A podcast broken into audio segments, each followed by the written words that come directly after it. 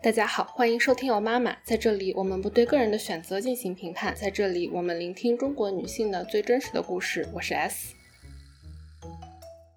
这一期的话呢，我们邀请到了西夏酒馆的伊夏，和我们一起来聊一下《拼团人生》这本书，以及我们多元成家这个系列的第一期节目波波茶和夏夏的故事。大家好，我是伊夏，很开心又来串台了。之前邀请伊夏的话，也是可能快两个月前了吧。我读了《拼团人生》这本书之后，就真的非常非常的喜欢。然后当时在我的社交媒体上面大肆的宣传，然后也想到了可以找伊夏来聊一期。但是后来的话，就是我当时的生活状态啊各种，所以推迟到了现在。我觉得也是很好的时机，因为我上一期多元成家第一期的话，波波茶和夏夏的故事和《拼团人生》里面这两位的故事有很多的相似之处，但是也会有一些不同。所以我想，正好可以结合这本书以及他们俩的故事一起聊，也许会更有趣一些。那伊夏的话是什么时候读的《拼团人生》呢？其实就是你的推荐，之前有留意到这本书，但是好像这本书至少在我看到的小红书，包括豆瓣上，没看到太多的特别猛的那种营销。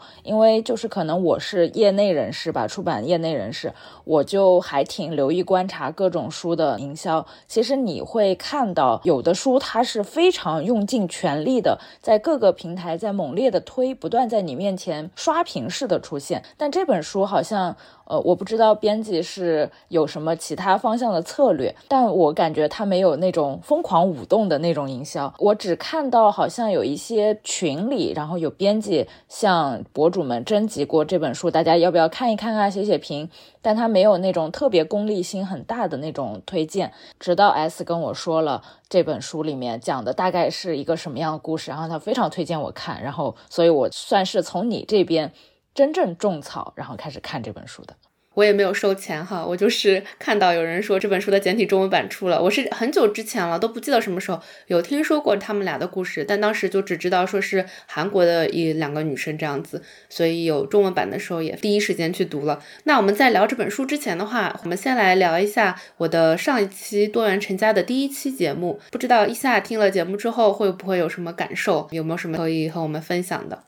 听了 S 上一次波波茶和夏夏的故事之后，我还挺触动的。有一个小私心，是因为这两个女孩当中 有一个人名字叫夏夏，跟我这个笔名的这种昵称很像。因为现在也有很多朋友很习惯叫我一夏了嘛，然后他们有的人也会叫我夏夏。我一听有一点一愣，嗯，然后发现还挺能带入自己的。因为我就会在听节目过程中，甚至会轻轻的想一下，哎，要是我也有这样的关系会怎么样？听那期节目，两个女孩子去聊她们这样一个多元成家的一个状况，就挺愉悦的，跟读那本书的体验还挺像的。对，因为他们俩的实践可能跟书中的有一些实践就是很重合啊，让人觉得心向往之那种感觉。如果大家还没有听第一期节目的话，非常推荐你去听。但这里的话也可以稍微的概述一下，波波茶和夏夏是两个生活在加拿大的中国女生，她们在二零二一年的年初认识，认识了之后发现两个人居然住得很近，他们俩认识的故事也很很神奇吧，非常推荐大家去听哦。虽然说他们相识的时间不算特别长。嗯，其实从相识到现在也只是两年多的时间，但我觉得他们俩的沟通的深度和浓度就超过了很多人可能很多年的相处这样。不过的话，他们俩就属于呃，其实还是在这种嗯关系的非常。初级的阶段，如果按照时间线来说的话，因为他们最近刚刚要搬家，就波波茶要搬到夏夏的家里，所以从同居的这个角度来说，他们俩的关系还只是一个刚刚开始的状态。和《拼团人生》这本书有一点不同的是，他们俩用非常多的。时间和精力去讨论他们俩之间的关系到底是什么？因为拼团人生里面，他们俩始终是用同居人来指代对方。但是波波茶和夏夏他们在网上了解到了一种关系，叫 platonic life partnership，就是叫柏拉图式的人生伴侣的关系。这种关系的简称叫 PLP，我们之后可能也会用 PLP 来代替。这样在节目里面的话，波波茶和夏夏也有介绍到，像他们所指的 PLP 是一种无关爱情的、具有承诺性质的亲密关系。可能会有很多人对于这种关系有好奇，不知道你对于他们俩的这种关系会有什么样的疑惑吗？其实我有两个大的方向的疑惑。第一个方向就是因为我自己也是异性恋，顺性别直女这种，对，然后我就会听到节目的时候了解到波波茶和夏夏这两位女生，她们之前也是异性恋的这个女生，可能和很多观众一样也会担心，如果她们生活中再有别的邂逅，比如说再去恋爱，她们就是在。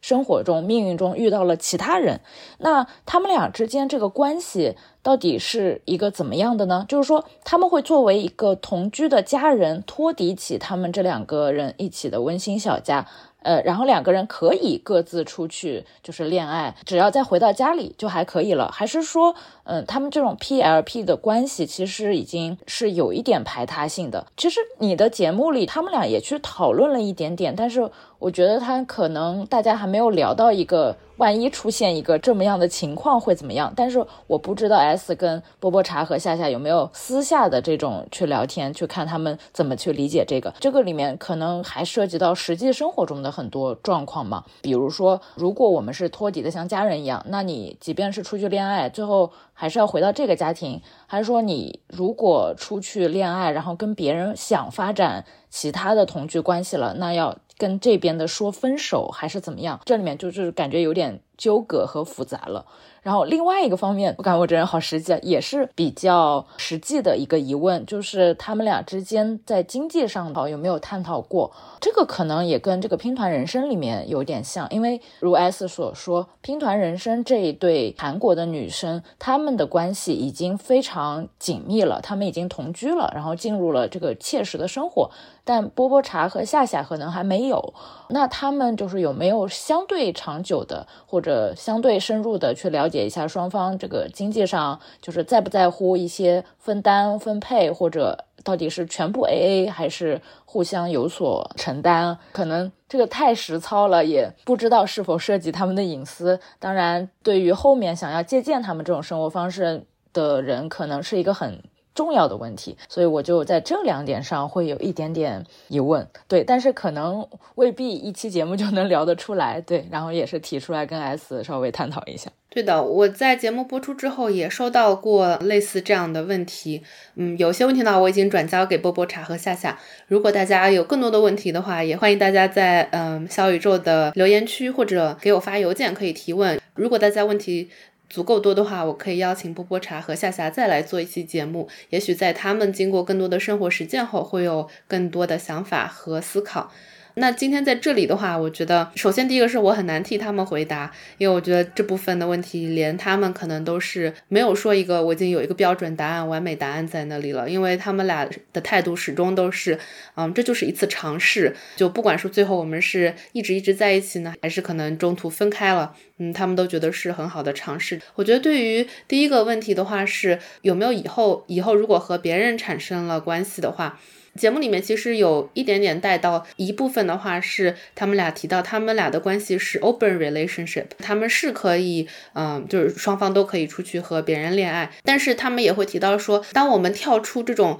传统的爱情、友情、亲情的这种框架之后，我们就其实很难对于生活中的感情来排一个高低。我觉得我跟他们采访的时候，刚开始我也会很纠结于这件事情。我就觉得说，那你们这个到底是高于爱情吗？如果说你们今后生活中产生了其他的与他人的连接，那这个是怎么排名呢之类的？就我就觉得我有点纠结于这一部分。但他们俩的回答都会是说，这部分我剪掉了。之后的话，如果有机会可以请他们再来聊这部分，他们可能会。更看重于在当下的需求，就如果说另一个人。这个人需要我更多，那可能在当下我的时间和精力会给这个人更多一些，而并不是说因为我跟他之间是浪漫爱情的关系，所以他的需求就会比另外一个人的需求更高。这样子，我就和他们俩聊完，以及后来评论啊之类的读了一些之后，当我们跳脱出这种传统的一对一的关系之后，就会觉得人的关系真的是很多元，而且它可以由我们每两个人或者说每一群人之间来定义。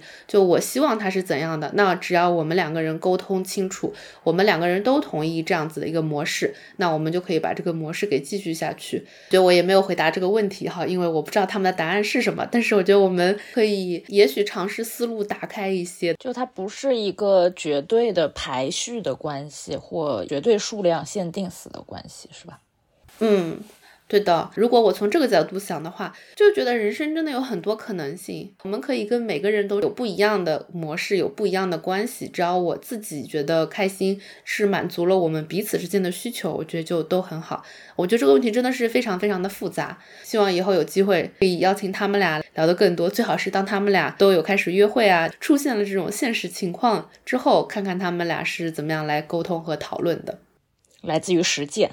对，我觉得可能会更有说服力一些。关于经济方面的话，之前也有朋友私信给我问了这个问题，然后我又把问题转交给他们。目前为止的话，嗯，因为他们俩都是有工作的嘛，所以就可能这方面没有想的特别多。他们就是会说，按照大家收入的比例，就可以用那个公共的钱去，比如说家里交水电费啊、买菜啊之类的。在目前呢，他们的生活中，这个事情并不是特别的重要，也不是，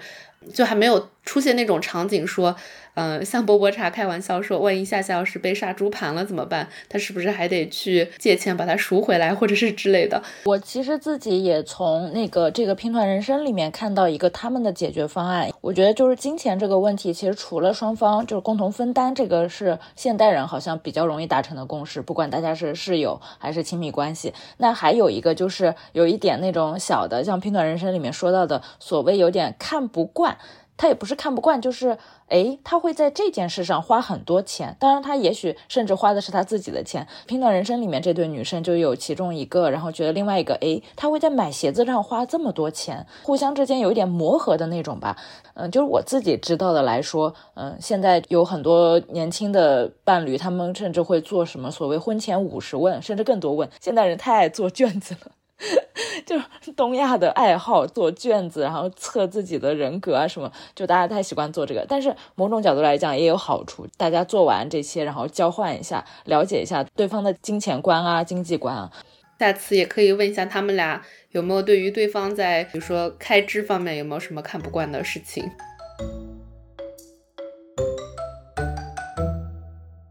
伊萨在听节目的时候会有比较喜欢的部分吗？我还都挺喜欢的，因为我就是觉得，包括你推荐我这本书，然后到实际听到你采访一堆女生，她们实际的生活故事，我就觉得，那我至少了解世界上最少最少也有两对女生在实践这个吧，虽然肯定不止啊，就是愿意站出来说，然后表达或者表达这个强烈欲望，我觉得就是能明确的让自己知道世界上是有。一种新的生活可能，并且它是女性友好向的，然后女生可以实践的。我觉得这就是你那期节目，包括这本书最让我喜欢的地方。对，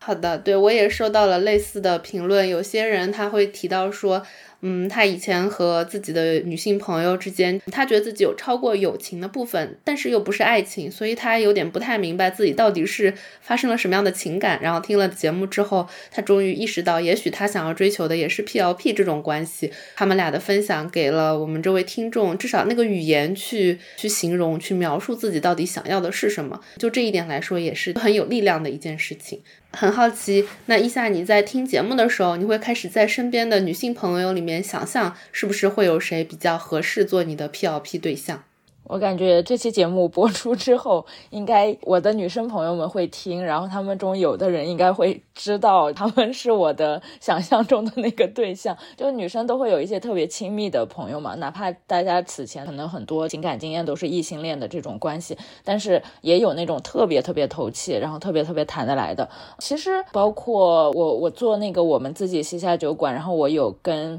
呃我的好朋友小雷，就我们有个组合叫雷光夏。我跟小雷就是那种，就是还心灵上沟通还挺多，然后挺投契的女生。呃，朝夕相对时间未必非常非常久，但是就会有那种灵魂上的碰触啊，这样子。呃，当然就是更多更广范围来说，会有很多朋友，甚甚至包括男生女生，我们都会有说，大家以后一起养老啊，住一个大 house 啊那种。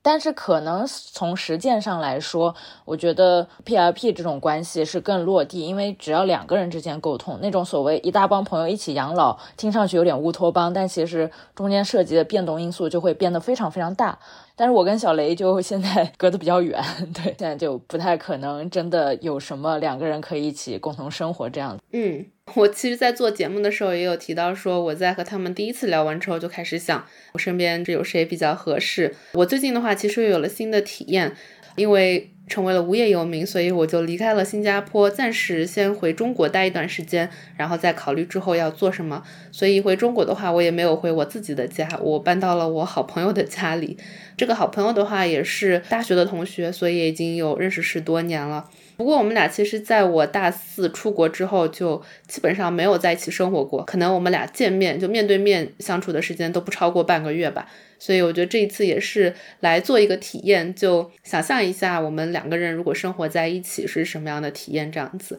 目前的话，这个体验只持续了今天是星期三两天半的时间，我觉得目前还是非常愉快的，可能还是刚刚见面。我和这个朋友的话，也是在过去的十多年里面，虽然很少见面，但是一直保持联络，并且的话也会做很多那种比较深度的讨论。我们也陪伴彼此度过了生命中比较困难的一些时刻，所以我觉得有了这些情感的基石的话，也许我和他已经是好朋友，但是也许可以探讨一些更多的可能性吧。其实之前，因为我有在做一个他乡论坛嘛，是一个女性论坛。去年三月份的时候，我就回美国出差的时候，我还和其他两位创始人一起聊了天，和 Sophie 和竹子。当时的话，我们三个人坐在车里，就有聊到过说，哎，其实等到我们老了的话，那时候他乡也已经，如果还在的话，我们是不是可以开一个他乡养老院，就邀请他乡的乡友和我们一起来生活在一起。所以当时的话，也已经有在想说，好像。和女生住在一起的话，哪怕是变老了，也感觉没有什么关系，就一点都不害怕，反而还觉得，嗯，有点期待。如果可以每天和乡友待在一起的话，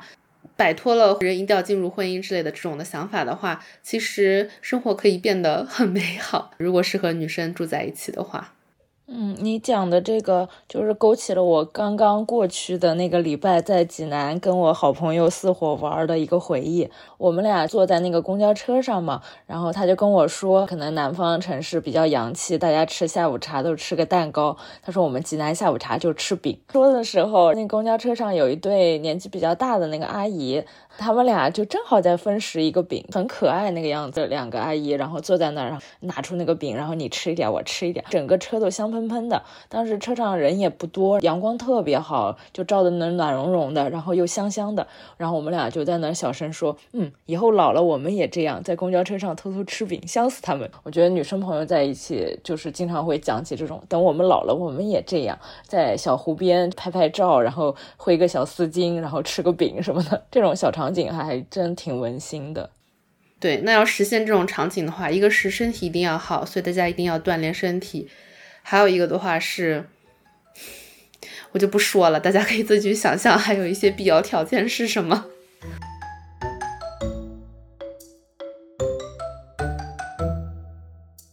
那我们聊完了上期节目，以及我们生活中会不会有可以。实践 PLP 的对象，我们再来的话就来聊一下《拼团人生》这本书。这本书的话，我是真的挺喜欢的，因为他们俩就是是一人写一张嘛。其实我到后面也没读明白到底是谁在写的哪一张。我本来可能记名字就不是很厉害，所以他们俩的名字我也一直没有记得很清楚。比如说，我知道他们两个中间有一个人是有很多很多的东西，另外一个人又是呃非常的极简，就我其实也分不出来到底谁是谁，但是也不妨碍我读那本书读得很开心。嗯，那伊夏的话，你喜欢书里面的哪一些篇章或者细节呢？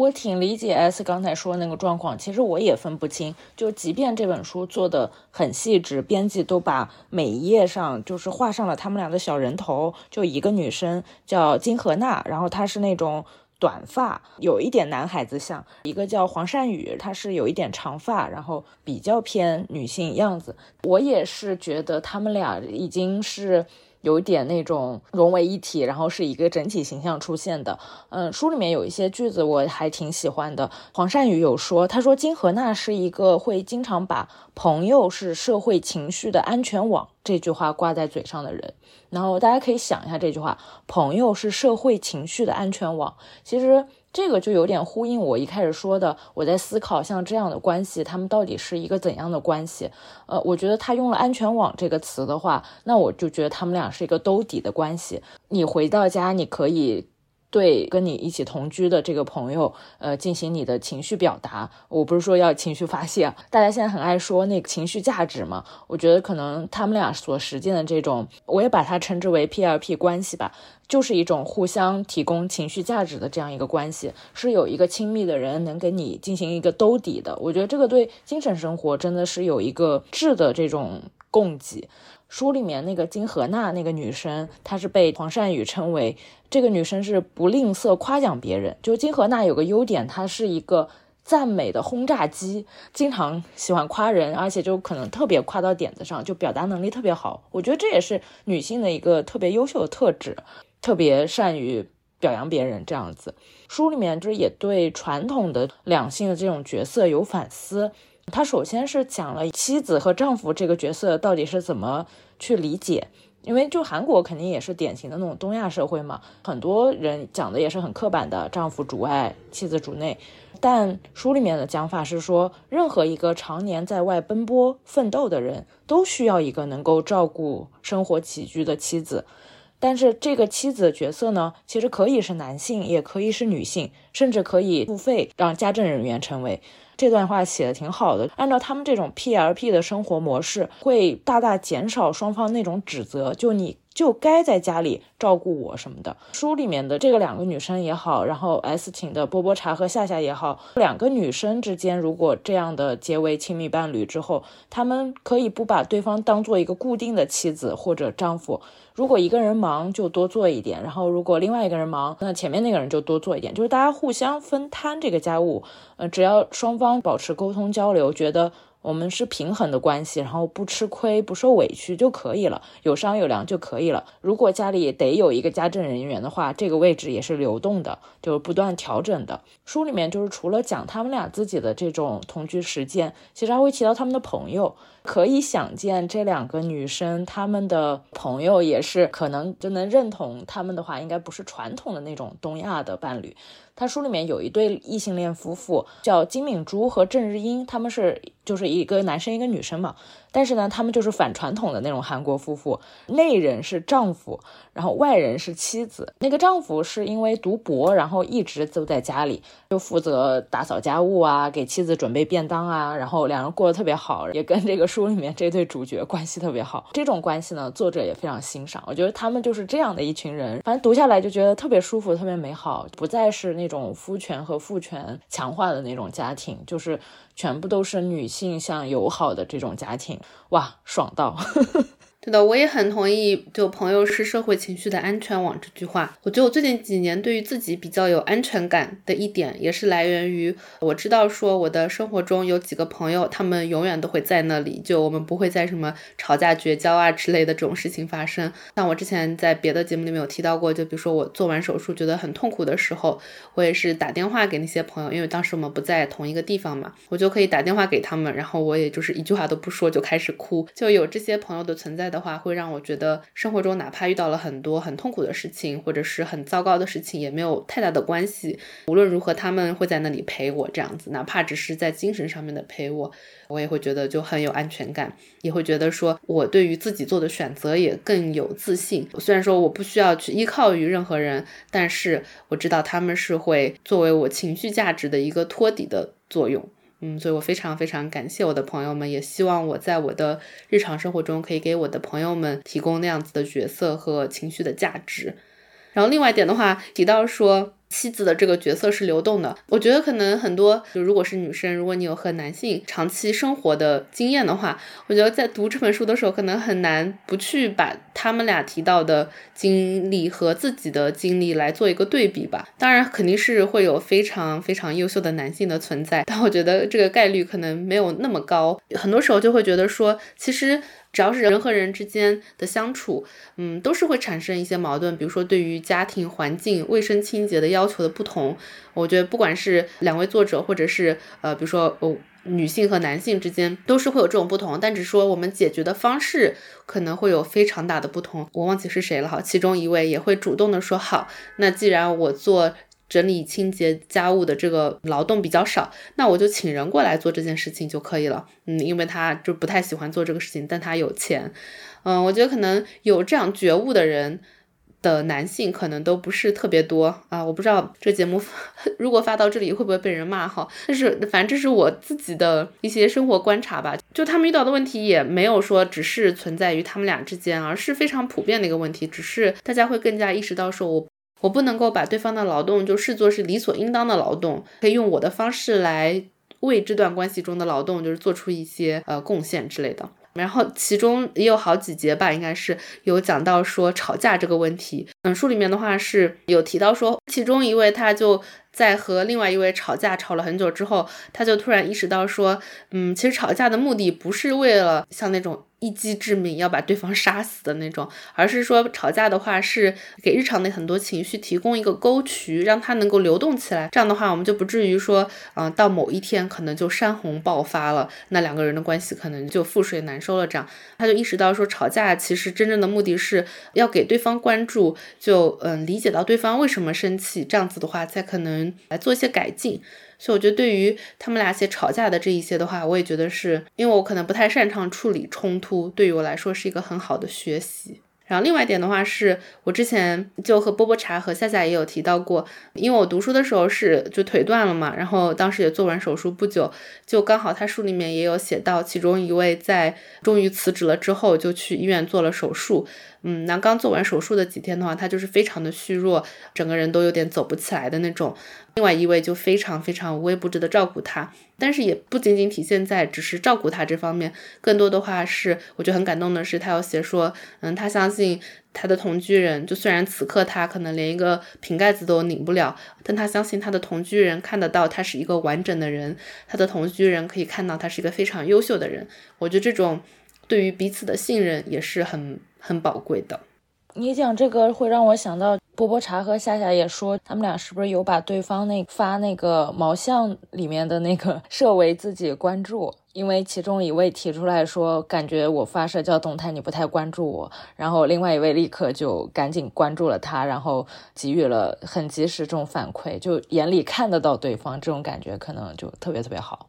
然后你刚刚前面讲的那个吵架的那个事，我也会想到一点，就是。呃，好像反正我自己经历或者看身边人经历，就是异性恋那种关系里面，大家之前就还挺经常去谈那个冷战这个问题，就是冷暴力，就可能一方在那儿说说说，然后另外一方就不想去理了，很多时候还会把归咎于啊女的就是啰嗦或者。这个我们俩性性别不同，想法不一样，然后就冷处理，然后一直拖拖拖拖到最后，发现就是矛盾已经爆发到不行，就你避无可避，然后最后就崩掉了。这种就很遗憾。我觉得就是可能两个能够达成沟通的人，不管是什么性别，他如果能很好的交流的话，最后这个事儿能避免，我觉得他们就会是一个更。有默契、更适配，然后更势均力敌、旗鼓相当的 同居人，就他那个成熟度，在沟通这件事情上的那种成熟度会比较好。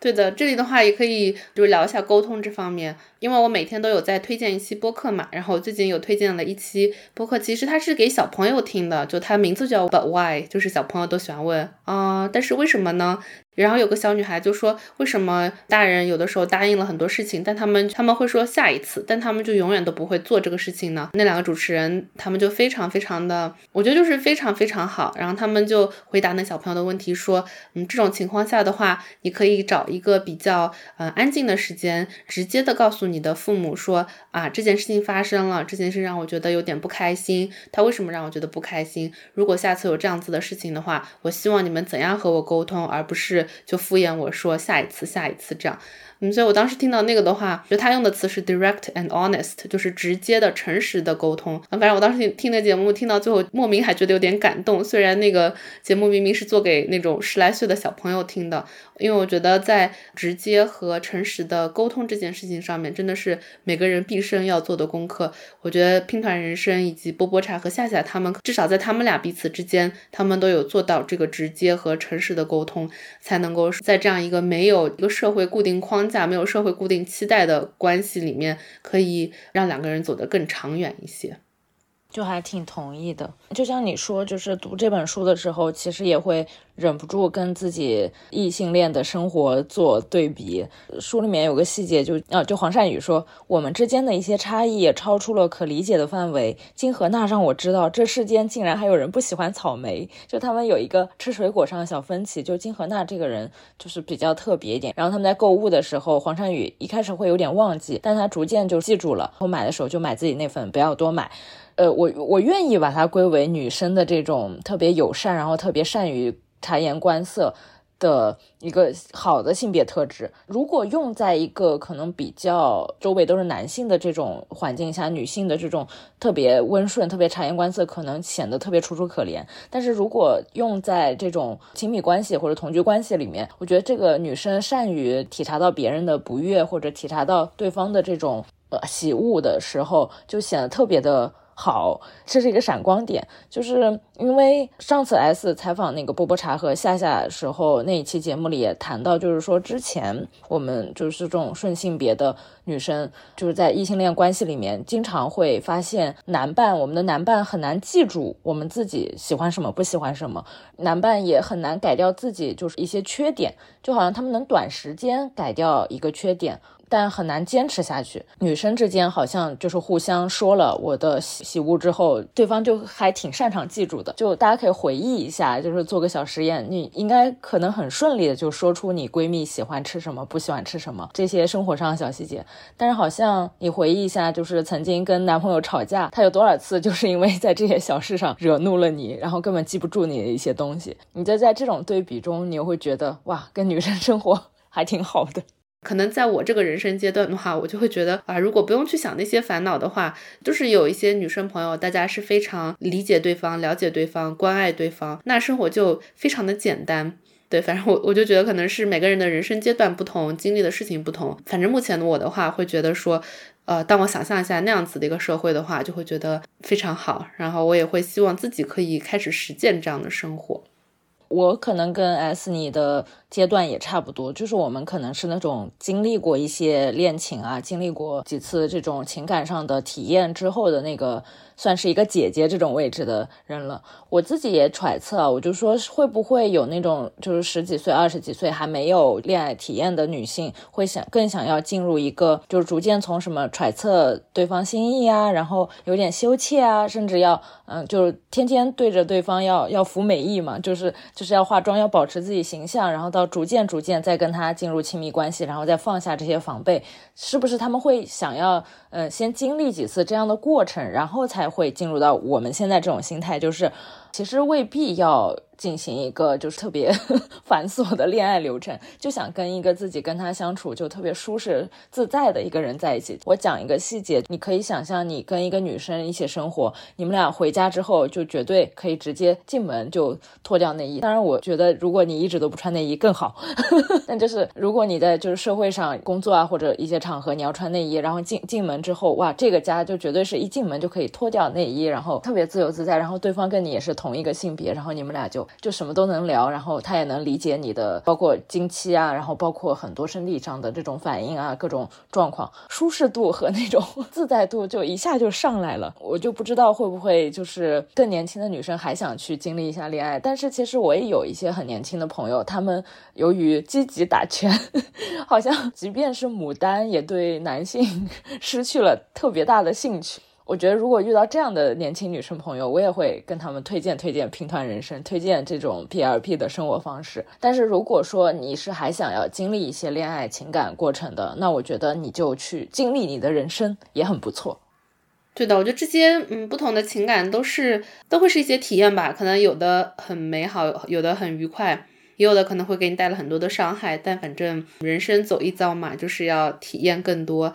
我觉得有像刚刚一下有说《拼团人生》这本书，然后包括说我想做多元成家这个系列的话，也是想让大家看到，也许说这种一对一的浪漫爱关系，并不是你想要追求的。但这个社会上每个人都在追求这个东西啊，社会给我的这个压力，我是不是就一定要去追求它？是有很多人他在这种框架之外，在很愉快的生活着，他就是有可能的。我们就可以自己去创造这种不同的框架，哪怕是你可能是世界上第一个创造出这种框架的人。但只要你过得开心，你们的需求都可以得到满足的话，那就很好。然后我觉得 S 之前就在一直我们其实主线就在聊这本书最有意义的一点嘛，觉得就是 S 谈到这些东西，他创造了一个新的范式，一个新的样子，一个新的路径。我觉得这就是这本书最。棒的地方，它提供了那种可实操的，然后女性友好的一个全新的生活可能。就之前像我们这种顺性别直女，就可能被异性恋框架绑定，甚至被讲的就是说你必须到什么年龄做什么事，什么几岁之前一定要结婚，几岁之前一定要生小孩，不然身体就不行了，什么什么。呃，当然，如果你觉得照着执行很幸福，也是一种幸福的路。但是我们现在就是可以跟大家聊的幸福快乐路有很多很多种，就包括。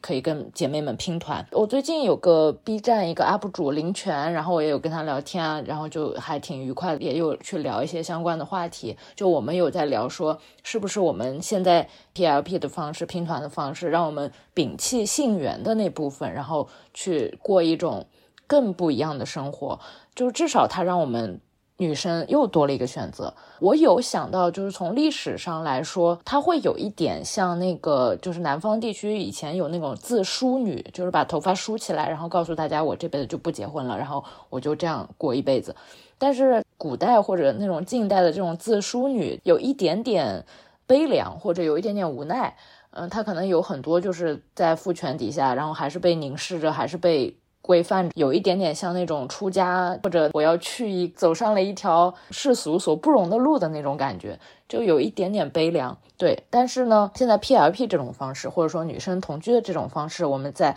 拼团人生》里面看到这两个女生，她们家里面是挺支持她们的，她们的父母也觉得，哎，这两个女生住在一起，互相照顾，挺好的。然后也不用对她们有什么特别大的义务和责任，然后两家人也落得轻松，就像两家朋友在一起一样，摒弃性缘的关系，只做生活伴侣的这种选择，在东亚也创造出了一种新的新的突破。这本书所提供这个路径、这个范式、这个模板，让大家看见了一些新生活的可能。我觉得这个这点是挺酷的。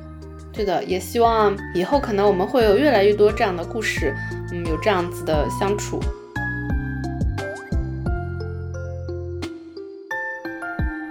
那我们今天差不多就聊到这里，真的再次就没有收钱啊，没有收一分钱的推荐《拼团人生》这本书。就是会觉得非常的感动，非常的喜欢。也许你就身处在一段异性恋中，然后你也非常满意自己的生活状态，那也很好。因为在这本书中，就不仅说我们看到是两个女生生活在一起，也会看到他们俩对于彼此的照顾，嗯，然后他们俩如何度过他们的磨合期，他们遇到冲突、遇到困难会做出的一些选择，会做出的一些努力。我觉得不管是谁，只要是你想要和别人建立关系、建立联系的话，都可以在这本书里面学到很多方式和方法，就真的非常非常推荐大家家读。我以我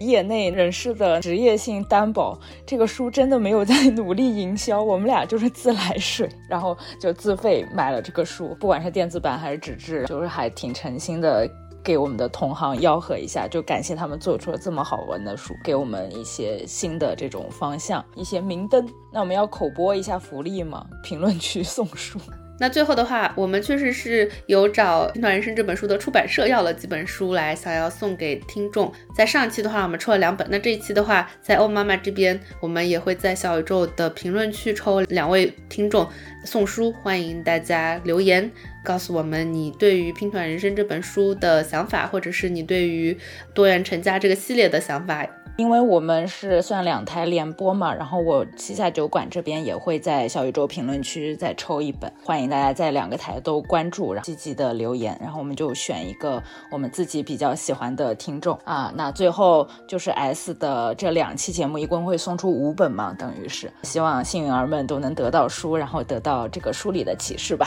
那我们今天就先聊到这里，和一夏还有大家说拜拜，拜拜。